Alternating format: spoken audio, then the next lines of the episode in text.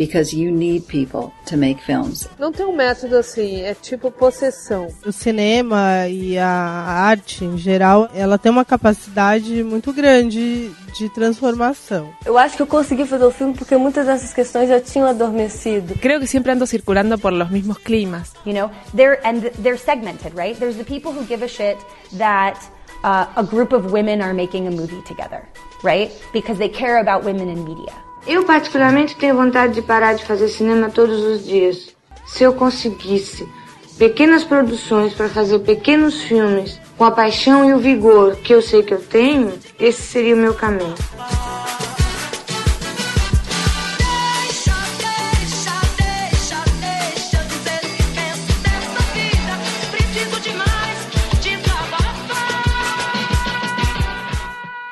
Feito por Elas, o podcast que discute o protagonismo das mulheres no audiovisual.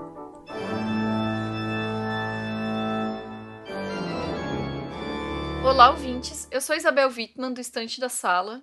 Sou Michelle Henriques, eu sou do Leia Mulheres e eu tenho um blog chamado Feminist Horror. Eu sou Stefania Amaral, do Instagram Discos da ST e do blog homônimo. E eu sou Samantha Brasil, do Delirium Nerd, do Cineclube Delas e da Lente Escarlate. E você está escutando Feito por Elas, o podcast que discute o protagonismo da mulher no audiovisual.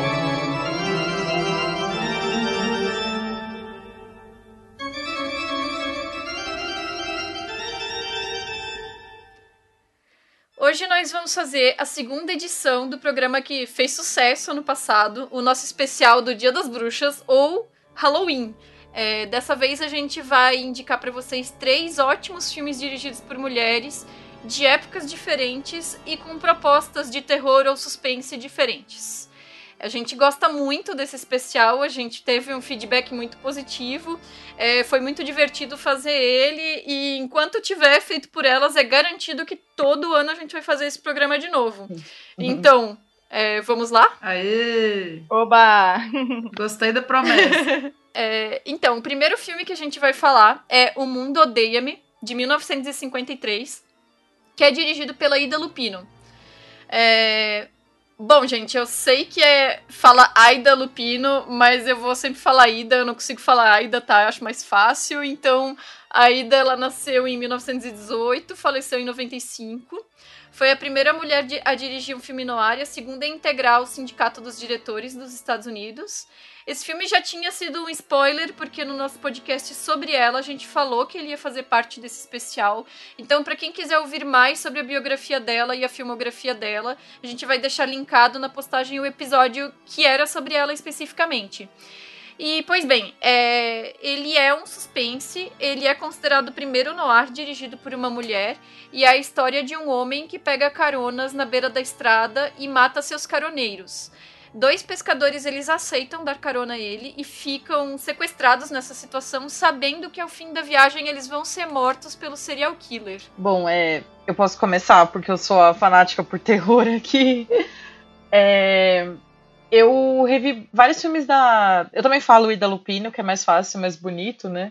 É, eu revi vários filmes dela quando a gente gravou o podcast, mas eu deixei para rever o Hitchhiker mais pertinho aqui do, da, da nossa gravação. É, o Mundo Odeia-me é um nome meio ri ridículo, né? Pra não dizer outra coisa, porque não sei se tem muito a ver com, com o enredo do filme e Hitchhiker, tipo, já descreve certamente, né? Que é tipo o caroneiro, né? O cara que pega carona. E eu gosto muito desse filme, revendo, eu acho que eu gostei ainda mais, porque ele mantém o clima de suspense, aquela tensão. E a Aida, a Aida, a Ida conseguiu manter isso o filme inteiro, né? As atuações são sensacionais, aqueles caras eu acho eles muito bons, principalmente o vilão, né? Só é engraçado, a gente comentou a questão de idade quando a gente gravou um, o podcast sobre a Jocelyn, que é um spoiler, aliás. Não, já vai estar ido ao ar, né? Quando esse aqui sair, não sei. É, o vilão ele tem 28 anos e para mim ele parecia um cara bem mais velho, assim, não sei se pela crueldade, pelo, pelas marcas do tempo, né? Parece ter uns 40 anos. Exato, eu pensei, né, quando eu fui tá acabado. Exato. eu fui ler sobre o filme depois, assim, pra ver se tinha alguma, alguma coisa que eu não tinha pensado, né? E aí falava que ele tinha 28 anos e tal, eu, e eu, eu gostei muito. E vocês, o que, que vocês acharam do filme?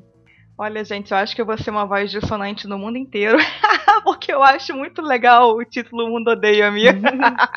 porque eu acho que o filme tem muito disso mesmo, quando a gente percebe que aquele grande vilãozão, né, aquele homem, é, todo fortão, impiedoso, não sei o quê, o grande problema da vida dele é porque ele foi rejeitado pela família também, né? Então, acho que o Mundo Odeia-me deve pegar carona nesse, nesse nesse arquétipo daquele homem que foi rejeitado pelo mundo de uma certa forma e tá ali meio que se vingando de tudo de todos. E aí eu acho bacana aquela alegoria que ela cria da, do personagem que tem um olho de vidro, porque tem aquela sensação de que ele está o tempo todo vigiando aqueles dois homens que ele é, aprisiona, de certa forma, sequestra, né? Assim como ele está olhando também pra gente o tempo todo. Então acho bem legal essa metáfora dela construir esse personagem com um olho de vidro, porque ele nunca fecha aquele olho, está sempre olhando, que é um pouco de, do como esse, essa, é, é essa coisa da, da, da neura social mesmo, né? Daquela coisa de perseguição social, não só. Aí a gente pode pensar no filme mais como uma coisa que extrapola o indivíduo, né? Não sei, fiquei viajando nessas coisas assim. O que vocês acharam com relação a isso? É, bom, primeiro adorei a expressão pegar carona que você usou, Samantha, muito adequada ao filme. Mas, assim, é um bom filme. É, eu, eu, curti ele. Assim, eu gosto muito de, de filme dessa época. Eu sempre tem algo que me pega nesses filmes. Mas não para mim se tá longe de ser o melhor da, da ida, assim, pelo menos os que eu assisti. Então, assim, os que a gente falou no podcast eu gostei mais. Eu também, hein? Fica registrado aí. é. Mas realmente essa questão do olho dele é genial, assim. Depois, dá a impressão que isso influenciou outras coisas que foram feitas depois, né? Algumas sacadas do roteiro que, que a Aida é, não escreveu, né? Só dirigiu, mas o roteiro. Não, mentira, ela escreveu. Ela escreveu também, junto com Cole Young. É, são, o roteiro é dos dois. E, e, é massa. É um filme pequeno, né? Rápido, tudo. Tem umas, umas outras sacadas geniais. Eles vão deixando algumas pistas pra polícia, né? Pra terem chance. Tem a coisa de trocar de roupa também, que eu acho que foi uma, uma, uma escolha de roteiro massa. E um detalhe sobre a música também do filme, que é muito bom, muito forte. E tem um momento assim que o personagem desliga a música no carro e a música para também. Aí a gente tava achando que era uma música, talvez, do filme, mas era uma música que tava acontecendo ali na trama, né? Então tem esses detalhes massa. O pôster também foi, foi, Ele tá em, listas de melhores pôsteres, né? Que é um pôster bem feito pra caramba. E essa coisa do sádico com a arma, né? Que pode estar de um lado ou de outro, né? Que a questão toda é ele ser quase que uma metonime da arma. Então, isso são os aspectos que eu levantei no filme.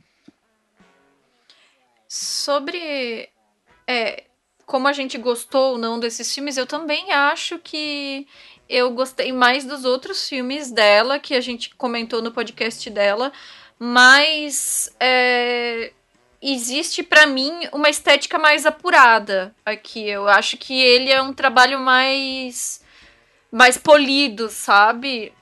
Tem, tem um, um, um, fator que eu acho importante, que é uma coisa que a Camila tinha mencionado naquele programa e eu ainda não tinha assistido o filme.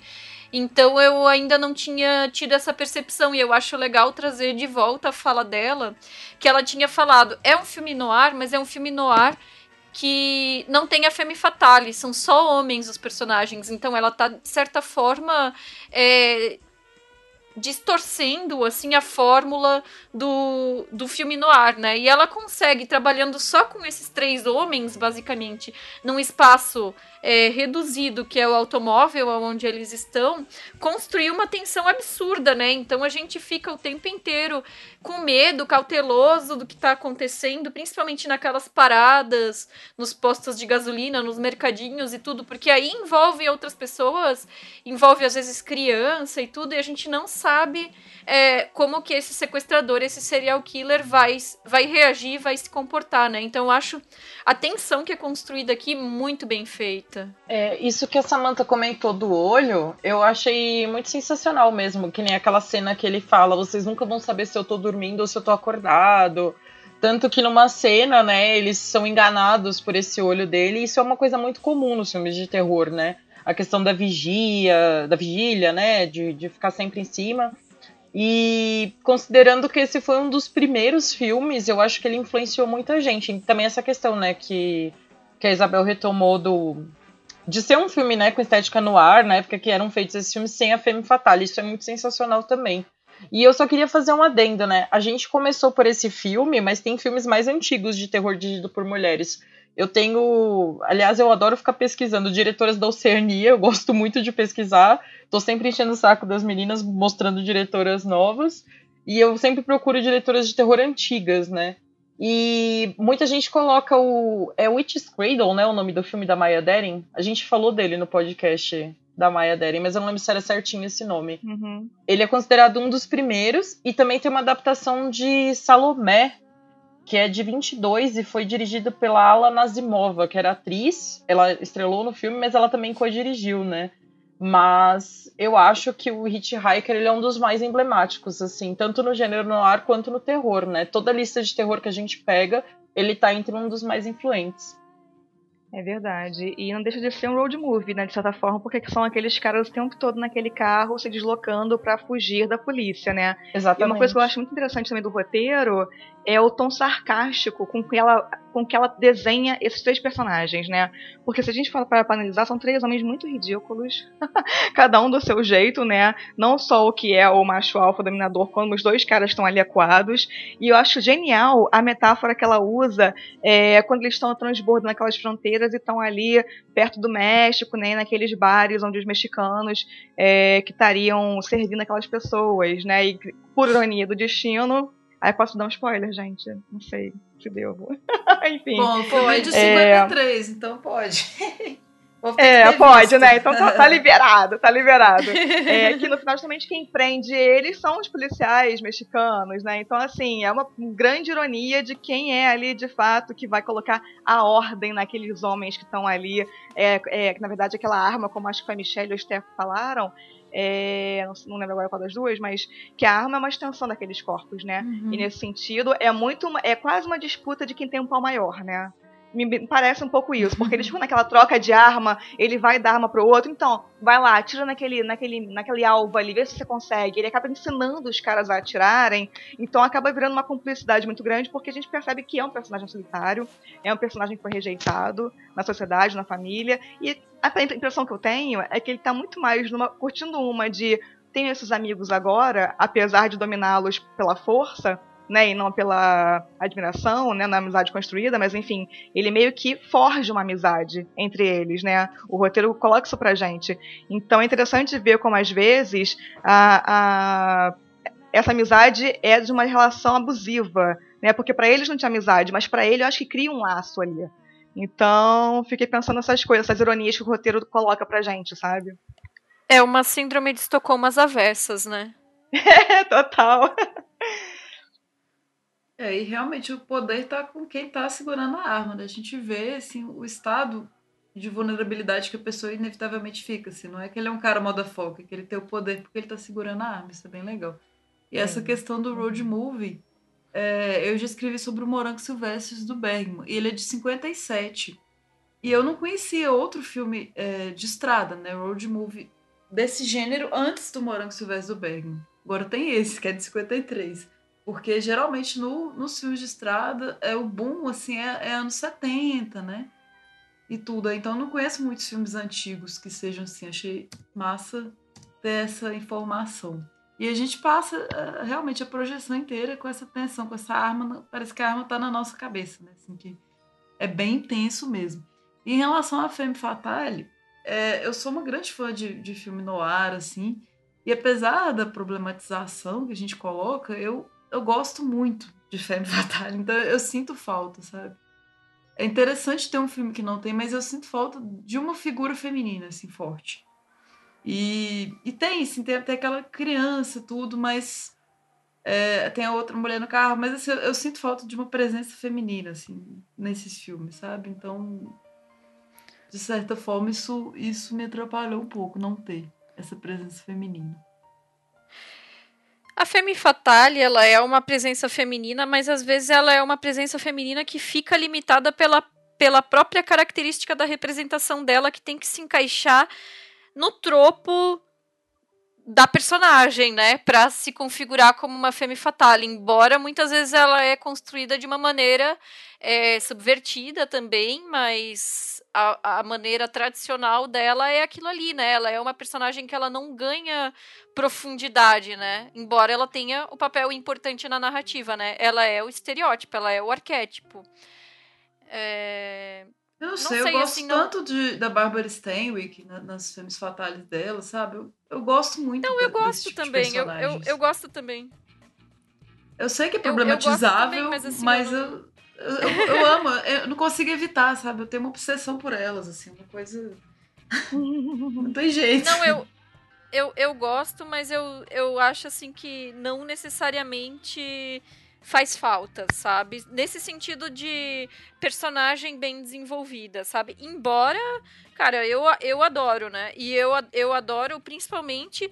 Aí a gente sa, saindo do âmbito das femme fatales, mas ainda das mulheres é, fatais fora do gênero noir, né? Que aí eu acho que não se encaixam no.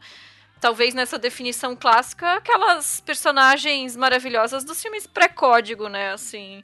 Então, sim, sim. acho que eu, eu gosto também, mas é, é diferente, não sei. É, e aí também vou citar aqui uma outra que também é diferente, mas é que eu tô apaixonada muito por ela, e aí eu acho que pode, de repente, dar esse calorzinho que a Isabel e a Stefania estão falando, que é Atômica. Né? Que hum. personagem complexa, maravilhosa, incrível, que é essa mulher, que é a protagonista, mas que tem também áreas ali da Femme Fatale, bem ou mal, no arquétipo que eles construíram dela, mas ela desconstrói isso de outra forma, e é muito legal o filme. Ai, e é um neon noir, né? Massa. Pois é. Eu não conhecia essa expressão de neon noir e eu achei sensacional, Sam. E eu tô pensando em vários filmes que são assim. É, tá é rolando, é. É, é e agora. O próprio Blade Runner é, né? Sim. É. Sim, sim. É um precursor, mas é porque nos últimos sei lá, cinco anos tem muitos filmes neon noir, tipo Drive. Uhum, a, o, uhum. próprio o próprio Neon Demon. O Neon Demon também é. Isso. Sim, Neon Demon, lembrei total dele. Eu detestei esse filme. Eu adoro Only God Forgives, mas esse aí não dá. Nossa, eu, eu detestei Only God Forgives e adorei Neon Demon. ah, eu amo Neon, é, Demônio de Neon, gente. Adoro muito. Tem um probleminha, acho que com ele, assim, no final principalmente, mas eu gosto bastante do filme. é... Ó, podemos gravar um dia, não, não, não podemos, porque é dirigido por homem. Não podemos. não, mas aqui tem uma diretora de fotografia nesse filme. Então a gente, eu já postei no Instagram, então... Total, okay. total. que, aliás, a fotografia do filme é incrível, né? Por nada não. Melhor parte. Depois eu faço uma pesquisa de neon noir dirigido por mulheres.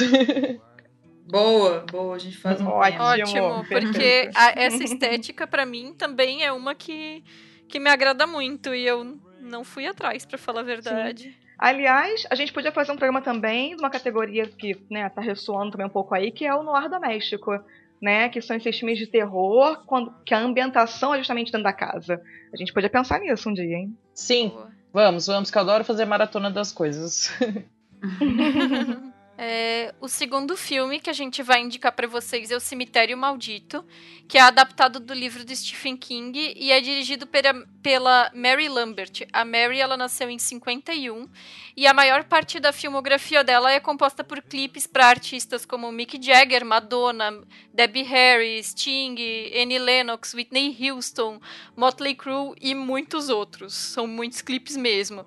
Ela também dirigiu alguns filmes de terror, incluindo também O Cemitério Maldito 2, a sequência, é, de, desse filme, né, que a gente está recomendando.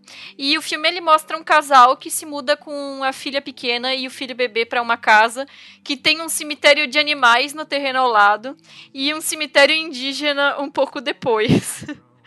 Quando a mãe e as duas crianças viajam e o gato da menina é atropelado, o pai enterra ele no cemitério indígena e coisas estranhas acontecem daí para frente. Bom, esse filme é a cara dos anos 80, né? Embora ele Muito. esteja na, na divisa ali pros anos 90, mas ele. Cara, ele.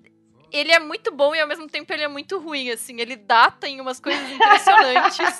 e, ta, e talvez ele seja o nosso representante do terrir nesse, nesse podcast, né? Assim, porque Verdade. eu ri várias vezes assistindo o filme. Gente, o zumbi no avião é hilário. Pelo amor de Deus, é muito maravilhoso aquilo. Gente, eu vou começar em defesa desse filme, assim, porque ele eu não via, sei lá, desde a década de 90, desde que eu era criança.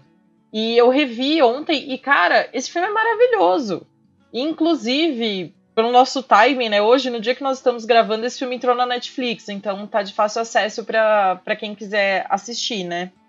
E só um comentário. Eu tava fazendo uma maratona, eu adoro fazer maratonas, como já disse 46 vezes, né? É, do Sexta-feira 13. E eu vi muita porcaria dos anos 80. Isso sem contar ao longo da vida, né? Porque eu vi muitos filmes na Band, é, Contos da Cripta e afins. Ou seja, eu tenho um conhecimento um pouco grande de filme ruim dos anos 80. E esse cara é um dos que tem um, um roteiro mais decente, assim. É, claro, tem as partes bizarríssimas e sem sentido, como um zumbi no avião, que são engraçadas, mas eu achei muito, muito bom. E, e que eu me lembre, esse é meu livro preferido do Stephen King, que eu sentei, assim, num começo de noite e só parei de ler no final, assim. E a relação com Ramones também, que eu acho sensacional, que o Stephen King, ele era fã dos Ramones, né? E a Mary Lambert, ela conseguiu levar isso pro filme também. E tem o próprio Stephen King como um, um padre, gente. Isso, é, para mim, é uma coisa maravilhosa do universo, né? Enfim, é... Muito eu bom. só tenho elogios pra esse filme. Aquele moleque é sensacional. Tanto quanto fofinho, né? Antes do, do enterro, né? E depois, como um mini psicopata, eu achei sensacional. Aqueles atores caricatos dos anos 80 também. Aquele vizinho que era o Herman, o Herman, né, da família Monstro, se eu não me engano. Era a família Monstro, gente? Eu tô falando besteira. Sim. Isso. Sim, era ele Cara, mesmo. ma maravilhoso demais também, né? E aquela menina, péssima atriz, porém super cabível num filme dos anos 80. Enfim, eu só tenho elogios pra esse filme. Eu posso ficar 40 minutos aqui elogiando, gente. Cara, a criança não tem culpa de ser uma má atriz. Os adultos é que é um negócio impressionante. Ai, gente, olha, eu assisti ontem pela primeira vez, confesso, nunca tinha visto, e eu tô apaixonada pelo filme. então, assim, é, o mais legal é que eu vi com um olhar super virgem mesmo, né, de quem nunca tinha visto.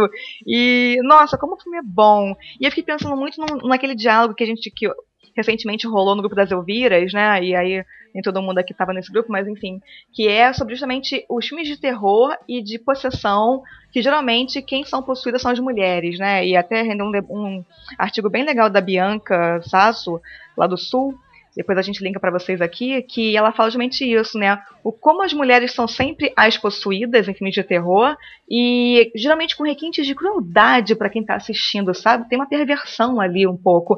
E aí a gente vê um filme de uma diretora em que não tem possessão de fato, mas enfim, um personagem vai ficar atordoado com toda aquela aura ali do terror do filme, e que vai ser o homem, vai ser o marido, né? E quem vai retornar para fazer toda a, a, parte sanguinária é justamente o garotinho e não a filha.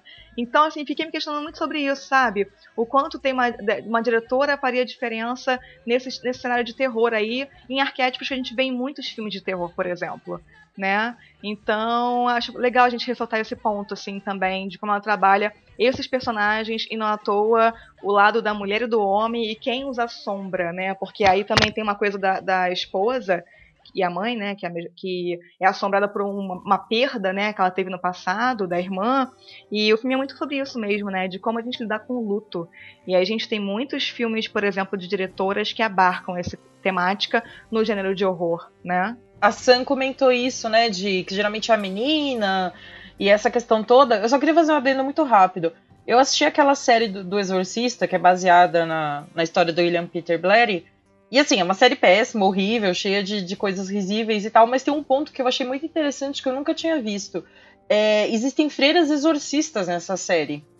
E eu, eu nunca tinha visto isso em nada, em nenhum filme, nenhum livro de terror que eu tenha lido na vida, né? É verdade. Então eu fiquei aqui. É sempre um padre, né? Exa sempre o homem, é. Exatamente. E a freira, ela fala que o exorcismo feito pelas freiras, ele é através da, do perdão e do amor. Ou seja, ela perdoa o, o demônio que tá no corpo, né? Da, da, da pessoa e diz: Olha, eu te amo e te perdoo. Enquanto que o exorcismo feito por homens é para expulsar o demônio do corpo, né?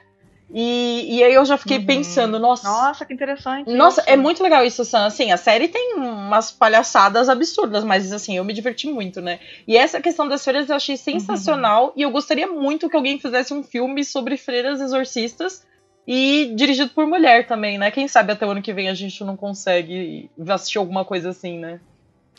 É, a respeito da, da música dos Ramones. Eu achei muito injusta porque eu tava olhando sobre o filme no IMDB e a única indicação que ele teve no Framboesa de Ouro foi de pior música. Que absurdo. Como assim, gente? Filme poderia ser indicado a tanta coisa no Framboesa. e logo essa música. Saudade, hein? É, mas assim, não, falando sério, eu acho um filme bacana. Eu acho que ele, ele é um retrato da época em que ele foi feito. Ele tem as suas limitações. E é claro que essas limitações uhum. também têm a ver com o orçamento, né? E o tipo de imagem que se está buscando. Mas em termos de direção. E, claro, os atores são terríveis, como a gente já falou, né? Mas uhum. assim, em termos de direção, a direção não é ruim. A direção ela é bastante competente e até elegante em determinados momentos. E aí eu destaco Nossa, a abertura... direção de arte nossa, é incrível Sim. a direção de arte do filme. É, e, e, na abertura tem uma cena que, que é justamente antes da família chegar na casa nova, né? Que eles estão chegando de carro com a mudança. E ela faz um traveling, assim, por cima dos túmulos abandonados. Aquilo uhum. é Nossa, é bonito, sabe? É incrível. É, é muito bonito. Uhum. Tipo, a Mary Lambert, ela fez o que era possível com o dinheiro que ela tinha e com os recursos humanos que ela teve disponível. É, e, é, e aí entra uma questão também que é muito importante de ser dita, que o roteiro desse filme é feito pelo próprio Stephen King. O Stephen King nem sempre compreende quais são os pontos fortes da obra dele literária quando se trata de adaptações cinematográficas ou para TV, né? Então, eu nunca li esse livro, não é dos livros dele que eu tive curiosidade assim de ler, mas a gente sabe de outros trabalhos dele por aí que ele é, interferiu em termos de roteiro, ou que ele, por exemplo, a versão dele do, do Iluminado, né? Enfim, uhum. ele, ele, ele às vezes não tem uma noção é, em termos audiovisuais de como, faz, como lidar né, com, com essa obra dele, né? Então eu acho que e isso é um ponto que ela teve que lidar, né? E, e sobre o fato de a mulher não ser a possuída, ou a, a vilã especificamente no filme, né? É, eu só acho que a, a, forma como a mãe da família é retratada é uma forma tão frágil que quase some da história, assim. Mas, de novo, isso é uma questão de roteiro que ela teve que lidar com aquilo dessa forma, né? É, inclusive, ele mesmo fez algumas alterações né, no, do livro dele, porque aquela. É, a moça que lava a roupa da família, ela não suicida no livro, parece. Então ele colocou algumas adaptações, isso é, isso é bacana, de pensar que, que não é exatamente o livro, nunca é. Não queiram isso. E eu queria, você não lembra exatamente se eu vi esse filme na infância, eu achei que eu tinha visto, mas eu fui rever o clipe do Ramones. Eu posso ter visto só alguma cena ou outra que tava no clipe do Ramones, né? Mas eu queria que ele fosse assim, uma lembrança de infância para mim, porque tem umas, uns elementos assim que eu me identifiquei muito. Tipo, eu tinha uma cachorrinha no interior que ela morreu e meu avô não teve coragem de me contar, sabe? Então eu cheguei lá, assim, cadê, cadê a Hannah? Procurando, procurando, e, e aí que fui descobrir. Mas é, assim, essa faz muito sentido. Inclusive, é uma história do, do Stephen King mesmo. A, a, o gato da filha dele foi atropelado na rua e se inspirou ele a pensar essa questão toda. Tinha um cemitério de animais perto da casa dele, ele morava ali perto. Então é, é verossímil até certo ponto. E eu tô com Michelle, assim, eu achei o filme maravilhoso, inclusive classudo na, na direção, até bem minimalista pra época aquele menino que faz o bebê, ele tinha meses, cara, sabe? Ele é um ator sensacional. Assim como o gato, né? O gato é um puta ator também. Se ele. Alguns momentos que ele vai direção à câmera, é muito legal. Diz que eles selecionaram uns sete gatos britânicos para fazer o papel.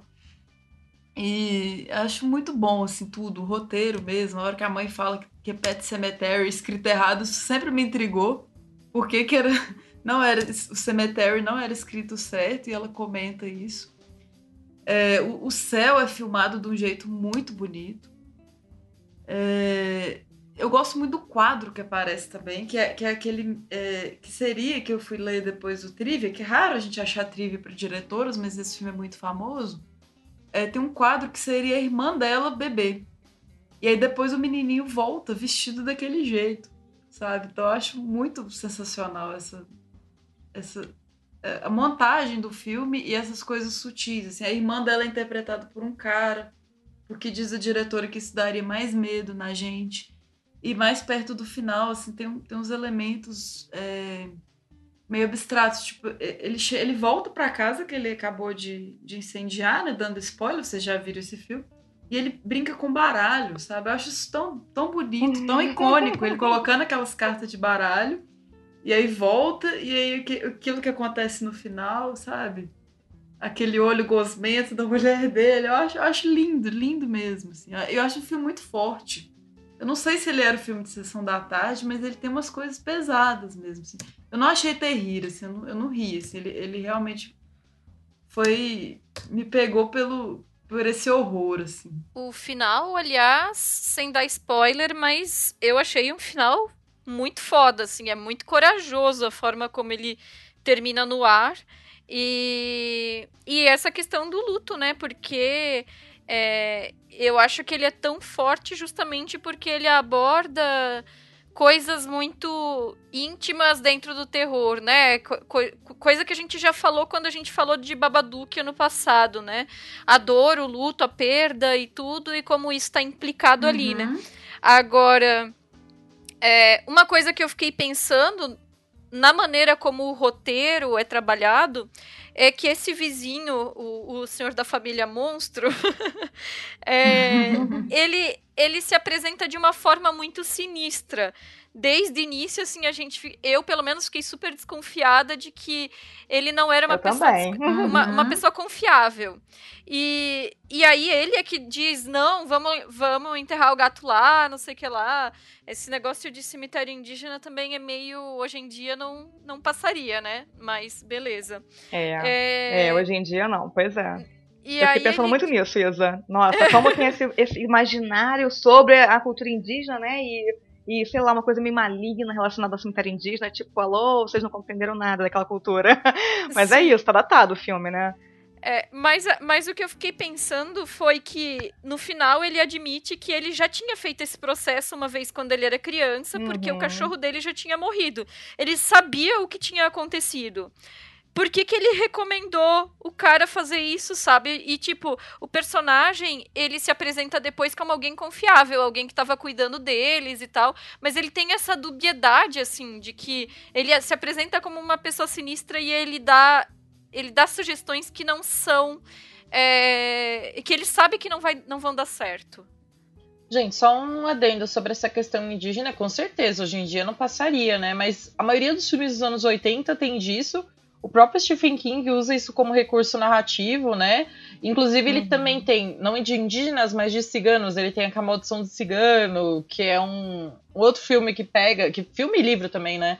Que pegam nessa questão, né? Não estou defendendo de forma alguma, né? Mas é que esse era um recurso narrativo muito comum nos anos 80. E só um, queria fazer um comentário pessoal, assim, né? Eu vi esse filme muito novinha, porque minha mãe sempre viu muito terror, então eu assistia com ela. E eu tinha pavor de gato, assim, pavor mesmo, de olhar gato na rua e atravessar a rua. Então eu tinha pavor do Church. Oh. É, então, eu tinha pavor do Church quando era criança.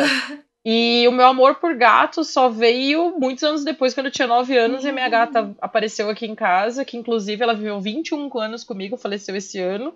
Mas eu era uma. Ela apareceu viva na sua casa. Né? Apareceu bem viva. Ah, ok. E esteve 21 anos viva dentro da minha casa. Mas é só. Inclusive, hoje eu tenho uma lista no Filmou que eu fiz sobre gatos no terror, né? E eu gosto muito de, dessa figura assustadora de gatos porque ela funcionava para mim, né? Mas a atuação do gato. Vamos assim, linkar essa lista. É, eu coloco aí depois. E o gato é maravilhoso e para mim é um dos pontos altos do filme junto com o molequinho. É, só um adendo, assim, cara, eu só consigo imaginar o Stephen King se congratulando pela genialidade que é ele colocar num filme de terror um gato que o nome é Churchill E daí o apelido é Church. tipo, igreja. Aham, uhum, Church, total. É, isso é legal demais. Muito genial, cara. Isso é muito legal. E tem algumas outras coisas também, assim, que, por exemplo, a hora que a mulher entra no, no caminhão, eu fiquei aterrorizada. Eu falei, ai meu Deus, vai dar merda isso, né? Também. Também. Pra tu ver como é que a gente sente, né, cara? Eu pensei só isso, vai dar alguma merda essa mulher com esse homem aí no caminhão. É, o cara mó esquisito, ouvindo Ramones também, né? Mas aí tu vê que o roteirista é homem e, e, provavelmente nem passou pela cabeça dele trabalhar isso no sentido é, de terror. Com certeza. Não sei, né? Porque uma mulher uhum. bonita. Mas pra gente apavorou. É, uma mulher né? linda, qualquer mulher, mas uma mulher lindíssima entrar no caminhão dá, dá nessa coisa em filme, assim, né? Não sei. E, e eu imagino que ele influenciou coisa demais.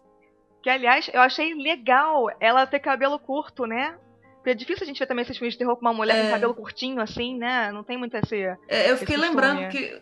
Eu sempre, quando eu posso, eu cito, né? O Quanto Mais Idiota Melhor, que é o Wayne's Road, que é um dos meus filmes da vida, assim, que também é de uma diretora, Penelope Sperry. Um dia a gente vai fazer um podcast sobre ela, espero. Mas tem uma cena que é de zoeira no Quanto Mais Idiota Melhor, que é, que é isso, o cara carregando a mulher depois de um incêndio, assim. Então eu imagino que tem influenciado é, horrores, assim, essa cena. Eu acho ela bastante épica. E eu gosto como o filme debocha, apesar dessa questão indígena, acho que passou até leve, assim. Porque pensa, aquela família americana perfeita, feliz, numa casa. O final retoma muito isso. O, o beijo de final feliz, né? É, coloca no contexto sinistro, assim. E a família toda subvertida ali quando, quando renasce. Então eu, eu vejo como uma, uma crítica à família americana perfeita. E eu gosto da menininha, assim, eu acho ela péssima atriz, mas ela tem uns sonhos que ela relata que são legais, que, que são o que está acontecendo, né? Então tem uma atmosfera meio onírica ali no, no filme. É, e, e, é massa que a, a música do Ramones foi feita para isso. E tem até uns trechinhos de referência, assim, tipo Follow Victor to the Sacred Place. Victor é o, aquele cara zumbizão ah, que, que sofre um acidente e fica aparecendo, né? Então é massa pescar essas referências. Eu, eu, gostei muito desse filme, mesmo. Queria ter lembrado dele da infância. É, o nosso último filme desse especial é o Grave de 2016, dirigido pela Julia Ducournau. A Julia ela nasceu em 83 em Paris e esse foi o primeiro longa dela. É, na trama, uma menina vegetariana, caloura de uma faculdade de medicina veterinária, é obrigada a comer carne crua no trote dos veteranos, né? E depois disso ela passa por alterações é, físicas e corporais e o desejo dela por carne só aumenta.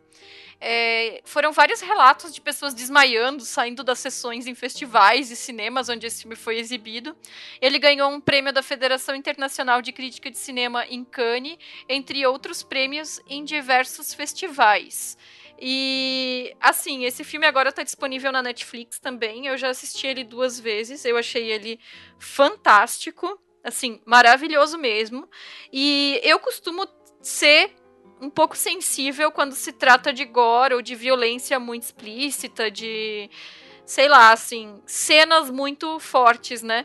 E com todos esses relatos que envolviam gente vomitando, gente desmaiando, ambulância sendo chamada e tudo, eu achei que sinceramente isso foi um pouco marketing, porque o filme ele não é tão pesado, mas ele é um filme muito muito bom. Bom, eu fui assistir esse filme com todas as expectativas possíveis, né? Porque ainda mais que a gente estava até comentando, né?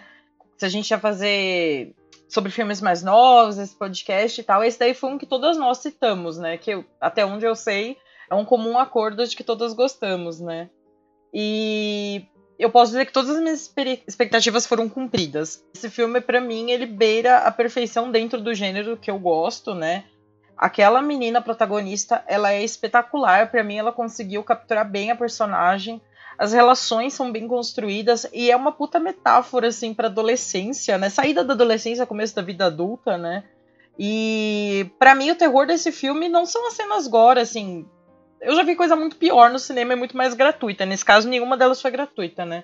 Para mim, a grande tensão desse filme é aquela porcaria daquele trote que fazem, o jeito como jovens na faculdade tratam aqueles que estão entrando. Eu sempre achei isso abominável e no filme eu achei assim assustador demais. E eu gostei muito de como ela coloca cenas dos animais. É, eu acho que eu já comentei isso aqui também, né? Mas eu não como carne, eu sou totalmente defensora de animais, etc, blá blá blá.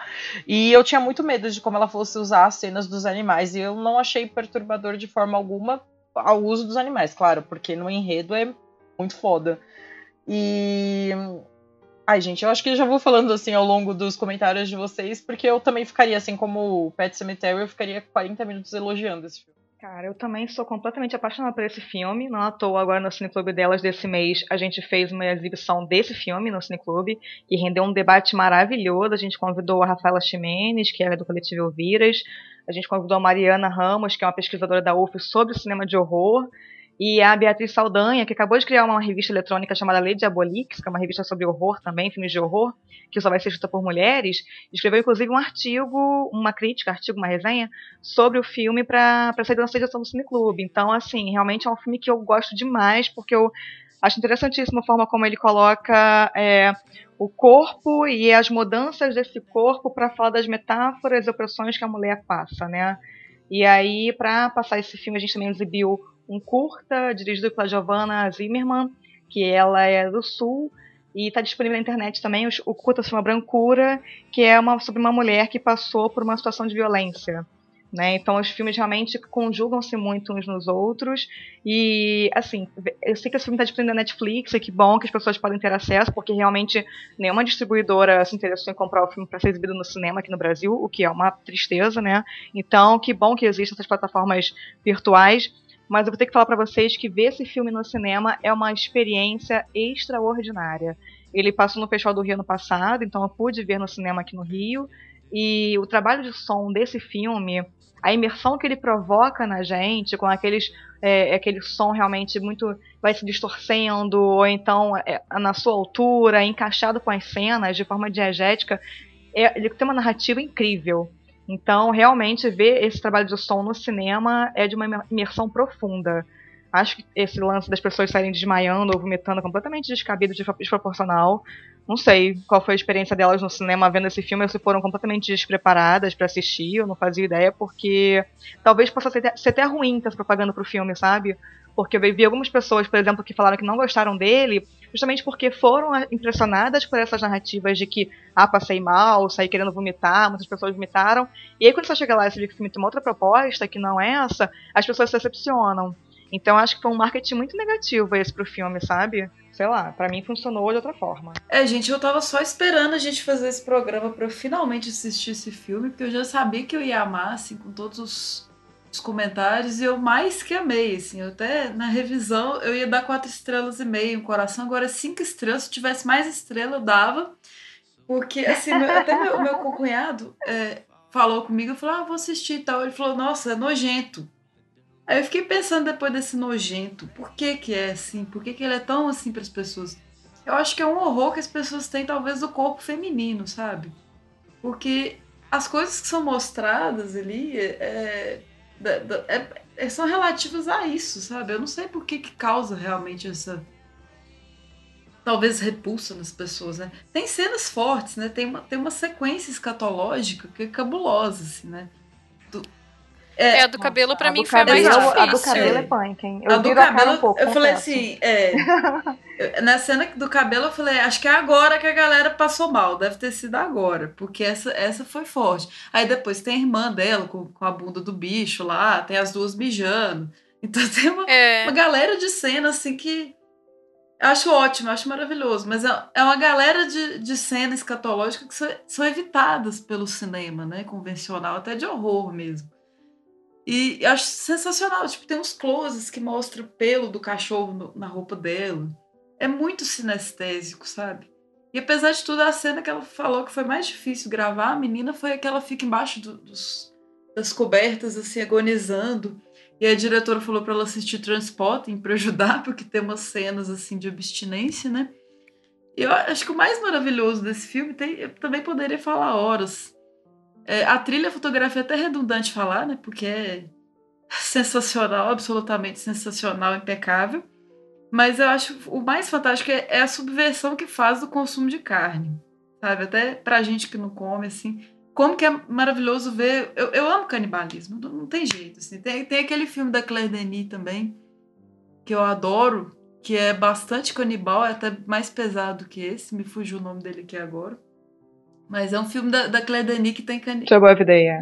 É, é o melhor filme do mundo, assim. Para mim, de, das diretoras, ele é o melhor filme dirigido por uma mulher que eu já assisti, é esse.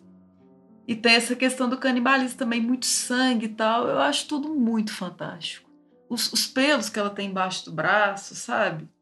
É, é muito corajoso, assim, é, é muito subversivo. É, além dessa cena do, do cabelo, eu acho que outra cena que foi muito difícil e no final ela é um pontapé para uma virada da personagem é a cena da depilação, né? E aí. Sim. É, Nossa. é, e aí eu acho que é interessante como se coloca a depilação como esse ponto marcante de virada na personagem, porque tem tudo a ver com uma coisa, é, o despertar sexual dela é, vinculado a esse desejo da carne, literalmente, né? E ao mesmo tempo uma conformação para essa sexualidade é, até heteronormativa e o que se espera da mulher em termos de sexualidade em alguns momentos, tipo, o que, que significa ser sexy, né? E então mistura essas questões dessas expectativas sociais com o body horror ali, né? E aí é, ela já tinha passado por aquele aquela reação alérgica, ela já tinha descamado, trocado de pele, né? E essa troca de pele significa para ela uma mudança de postura, que é justamente o se abrir para a experiência sexual, né? E isso que a Estê mencionou de como as pessoas consideram às vezes o filme nojento, eu fiquei pensando que nojento é, é justamente como é visto o desejo sexual feminino, né? Porque a gente não pode expressar o desejo, né? A gente tem que ser objeto de desejo, mas a gente não pode expressar, expressar o desejo. E o filme coloca ela como, como essa pessoa que está passando por essa, passa por essa passagem, né? É de, um, de alguém que. É, não que ela fosse antes um objeto, mas ela não tinha interesse para alguém que está expressando livremente seus desejos, né? E, e isso expressa, eu acho que de uma maneira estética muito bonita, que é fazendo uso de uma fotografia marcadamente em tons de vermelho, né? Acho Acho em termos estéticos esse filme também impecável. Eu tô que nem a Estê, pra mim é cinco estrelinhas com coraçãozinho, ele é perfeito. e... é, esse negócio de, de nojo do corpo da mulher, eu, eu, revi, eu revi o filme ontem, né? Eu vi no começo desse ano e consegui rever em casa. Infelizmente, não consegui ver no cinema ainda, mas se eu tiver oportunidade, eu vou querer ver de novo, assim, porque realmente é incrível esse filme.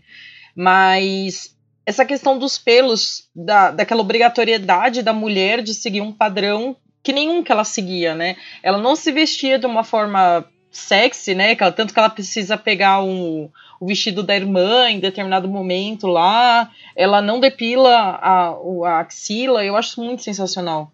E eu lembrei daquele livro Zonas Úmidas, da Charlotte Rocher. Eu acho que tem filme dele já também. Não que seja um livro bom, assim, eu, eu li tem muitos anos, eu não sei qual seria a minha visão, né? Mas ela leva a extremos essa coisa do corpo da mulher, né? De, da, da, da higiene excessiva, ou como, tipo, ter pelo significa não ter higiene e tal, e isso tá tudo no filme, e eu acho muito, muito legal.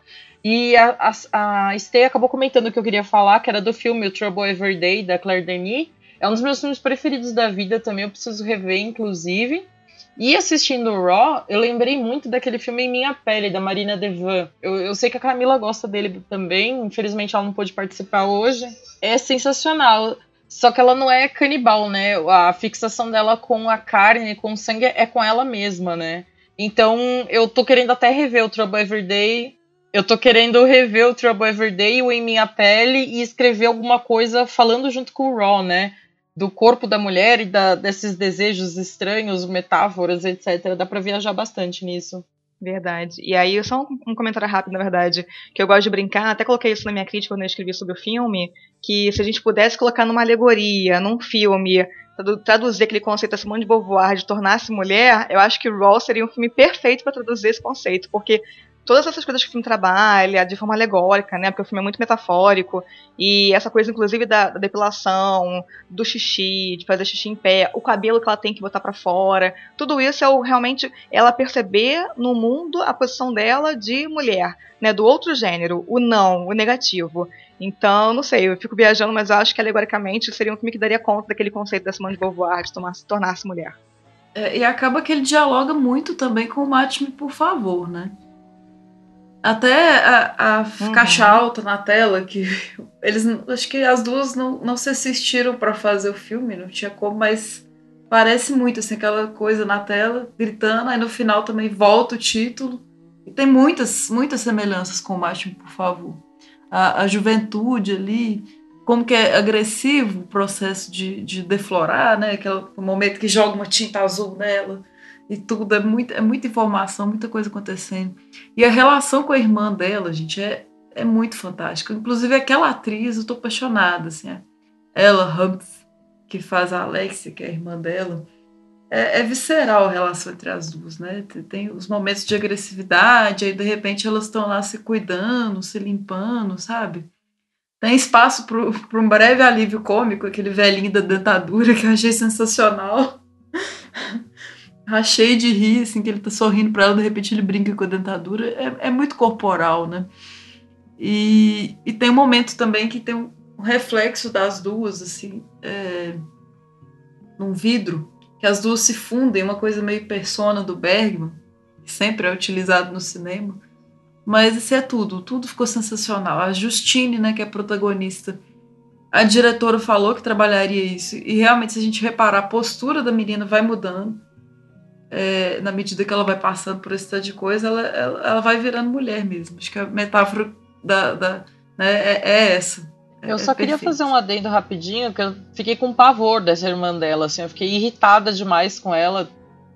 Talvez por eu ser filha única e não saber o que é uma relação entre irmãos, né?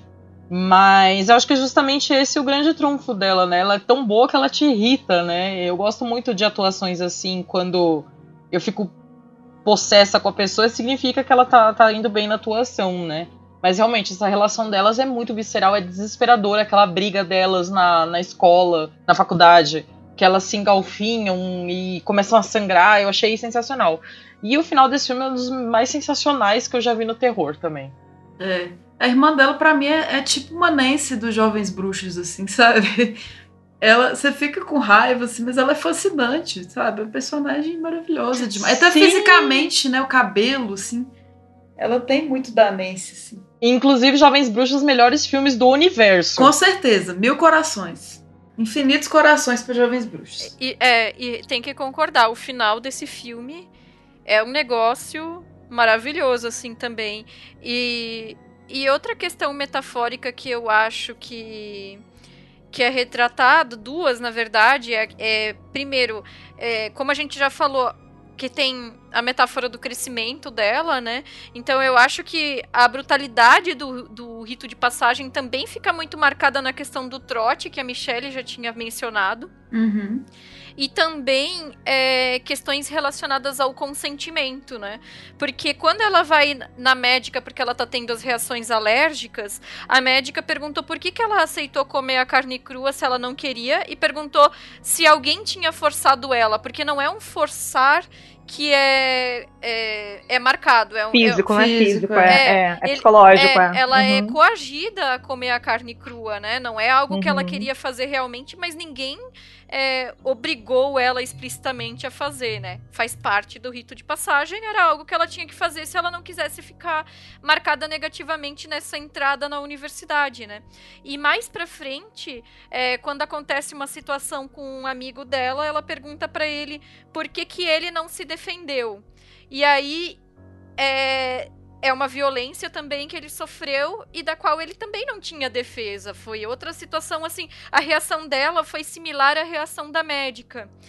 E aí, quando ela quando ela chega na universidade, eles estão tendo aquelas primeiras conversas no refeitório no começo do filme. É, e estão falando sobre estupro e tem um momento que ela está falando sobre basicamente a ciência dos animais e os direitos dos animais, né?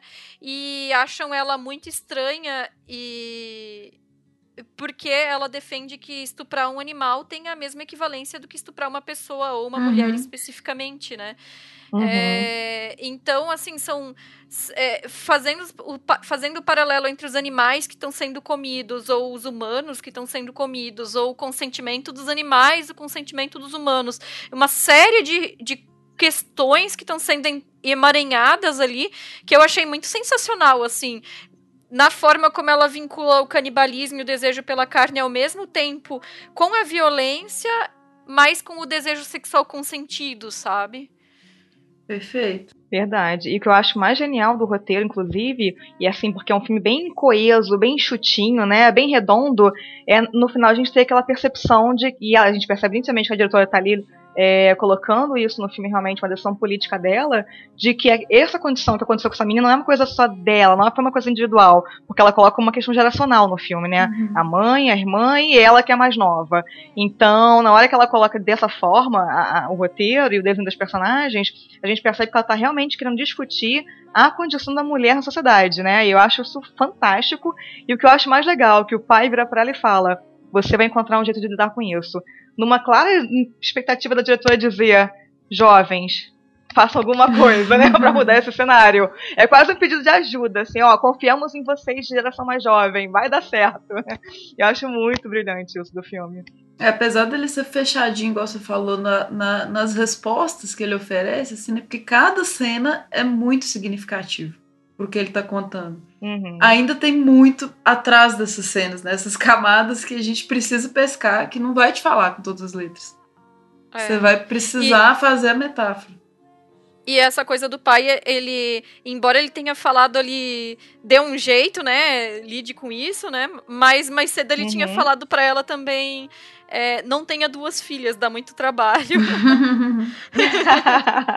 Não, e é legal que as duas filhas são completamente diferentes, né? Ainda tem isso, ela coloca bem diferente, cada mulher é completamente diferente, lidou com a situação de formas diferentes, com seus acertos e erros, né? Então é bem legal como ela desenha essas mulheres, realmente, a diretora, no seu roteiro. é, muito bom. Gente, é muito fantástico esse filme. Já quero ver de novo. Também. Vou ver pela terceira. Eu, eu revi hoje, velho. Vi, tipo, vi esse fim de semana, É tive que maravilhoso, rever. né? que É isso, muito né? extraordinário. É maravilhoso demais. É, então agora a gente vai para as nossas considerações finais e já emendo os nossos jabás. Bom, é, eu gosto muito de gravar o podcast sempre, mas eu devo confessar que o de Halloween é sempre meu preferido. E eu amo ver filmes de terror e de uns anos pra cá eu tenho eu tenho afundado bastante em filmes de terror dirigido por mulheres, escrito por mulheres, com mulheres protagonistas fortes, que fujam daquela porcaria daquele clichê da mulher loira em defesa dos jovens que fazem sexo morrerem primeiro. Enfim, é sempre bom sair desses clichês, né? E eu acho que os três filmes que a gente selecionou pra cá, para hoje, né, principalmente o Hitchhiker por ser um dos percussores, né, do tema, ele não tem muitos clichês, praticamente não tem, né? E o Pet Cemetery pra mim também que é um é uma pérola no meio dos anos 80. E terror atual é um bagulho que me irrita muito, né? Porque geralmente são filmes muito ruins, com os clichês levados a uma potência muito bizarra. E esse, pra mim, conseguiu fugir desses clichês, como eu disse, né? Usar um tema totalmente não explorado, né? Porque o, o corpo da mulher ainda é um tema não explorado, no- principalmente no terror, né? Não desta forma, né? Mas eu sou muito fã de- de- dessa diretora, espero que ela faça mais coisas em breve. Enfim, é, gostei muito de assistir os filmes, de rever os três, né, que eu já conhecia.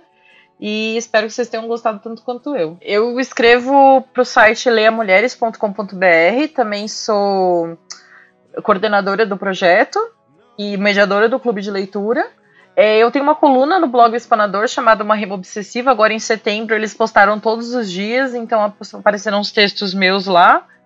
E eu também tenho um blog chamado Feminist Horror, que eu tô tentando levar mais a, a- não a sério, né? Mas escrever mais nele, ainda mais aproveitando o Halloween. É, bom, gente, essa lista não acaba por aqui, né? São vários filmes de terror dirigidos por mulheres. Inclusive, estou estudando isso no mestrado, né? Só que só com as diretoras brasileiras. Juliana Rojas, né? E tudo mais. Tem, tem poucas, mas é, é um campo maravilhoso. E essas questões do corpo estão sempre muito evidentemente presentes, né? Da morte e tal. É tudo muito sensacional. Então esse programa é realmente especial pra gente. E espero que vocês gostem. Feliz Dia das Bruxas para todo mundo. E eu estou escrevendo mais no meu blog, né, no WordPress. Meu nome é Stefania Amaral, no WordPress. E estou também lá no Discos da ST no Instagram, colocando capas de discos. E agora uns videozinhos também no Stories, né, seguindo as tendências. e é isso aí, pessoal. Beijo para vocês. É, é, o filme de terror, o gênero de horror no cinema realmente é um gênero que me fascina muito. E à medida que a gente vai avançando, né, e conhecendo mais diretoras, a gente percebe que é realmente é, um gênero bem propício que as mulheres gostam de trabalhar para tratar das questões é, do feminino, do ser mulher na sociedade. E eu acho que não pode ter forma melhor de contar o que é ser mulher na sociedade que a gente vive do que de, como filme de terror, porque é um horror ser mulher, né? Mas enfim, é, são, os três filmes são fabulosos, né? Cada um a seu tempo. Acho que a gente quase que sem querer fez uma, é, uma alternância de tempos assim, tem quase 30 anos de um para o outro, né? 20 e poucos anos, 30 anos. Então a gente percebe que são de gerações realmente bastante diferentes, uns datados, outros não, né? Mas todas com pegadas de certa forma similar. O Mundo Odeia-me, que, é um que foge um pouquinho disso, mas é bem interessante também a gente ver como, de certa forma, a Ida Lupina comunica algumas coisas é, com os outros filmes. E vocês podem me encontrar no, no Cineclube delas, na página do Facebook, no Delírio Nerd, com meus textos, na Lente Escarlate, onde a gente agora só, só cobre filmes brasileiros. Então, são muitos canais para a gente se encontrar por aí, por esse mundão. Valeu! É, bom, essa.